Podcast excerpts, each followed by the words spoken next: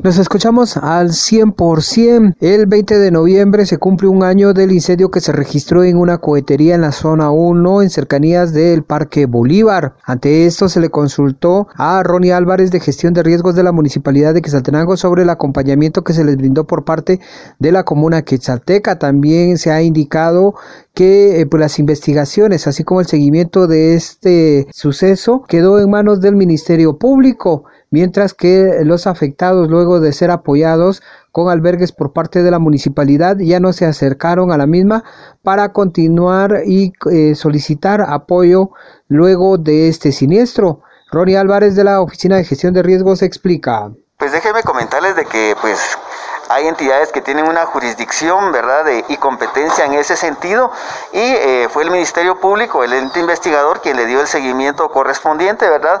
Sin embargo, no nos brindaron eh, eh, mayor información, ¿verdad?, o compartieron el informe a las entidades municipales, ¿verdad? Sin embargo, con las personas que sí fueron dañadas, pues ellos le dieron el seguimiento correspondiente, ¿verdad?, para el resarcimiento de los daños que fueron ocasionados tanto físicos como materiales. En el caso de las personas afectadas, ¿no se acercaron a la tribuna a solicitar de ayuda o, acompañamiento?